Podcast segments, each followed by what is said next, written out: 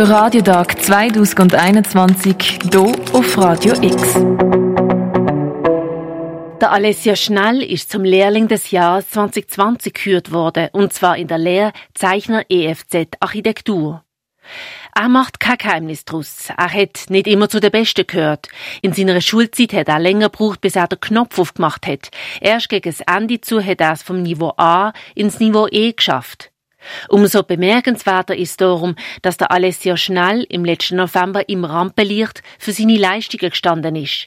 Er ist der Lehrling des Jahres 2020. Ich bin stolz auf die Leistung.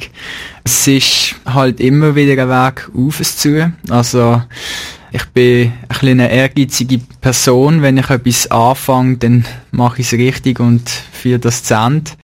Der Alessio Schnell absolviert bei SZ Architekten die Lehre als Zeichner EFZ Architektur, ist im vierten Lehrjahr und schließt in dem Sommer ab. Der Preis Lehrling des Jahres ist eine super Voraussetzung für die weitere Laufbahn, sagt der Alessio Schnell. Ja, es haben gewisse Büros Interesse gezeigt, worauf ich mich beworben habe und wo sich jetzt wahrscheinlich auch etwas wird ergeben daraus. Und jetzt ist der weitere Weg auch schon festgelegt. Nach dem Abschluss wechselt der 21-Jährige zu SSA-Architekten, dann geht er ins Militär und macht später vielleicht noch die Berufsmatur nach. Was er in seinem Beruf besonders schön findet, sind Handskizzen, übrigens mit seiner linken Hand, die er trotz Digitalisierung oft anfertigt. Mit spitzem Bleistift könne er manche Sachen besser erklären als mit Wort, sagt er.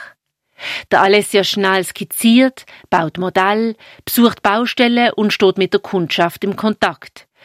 Der Berufsbildner Herbert Schmid.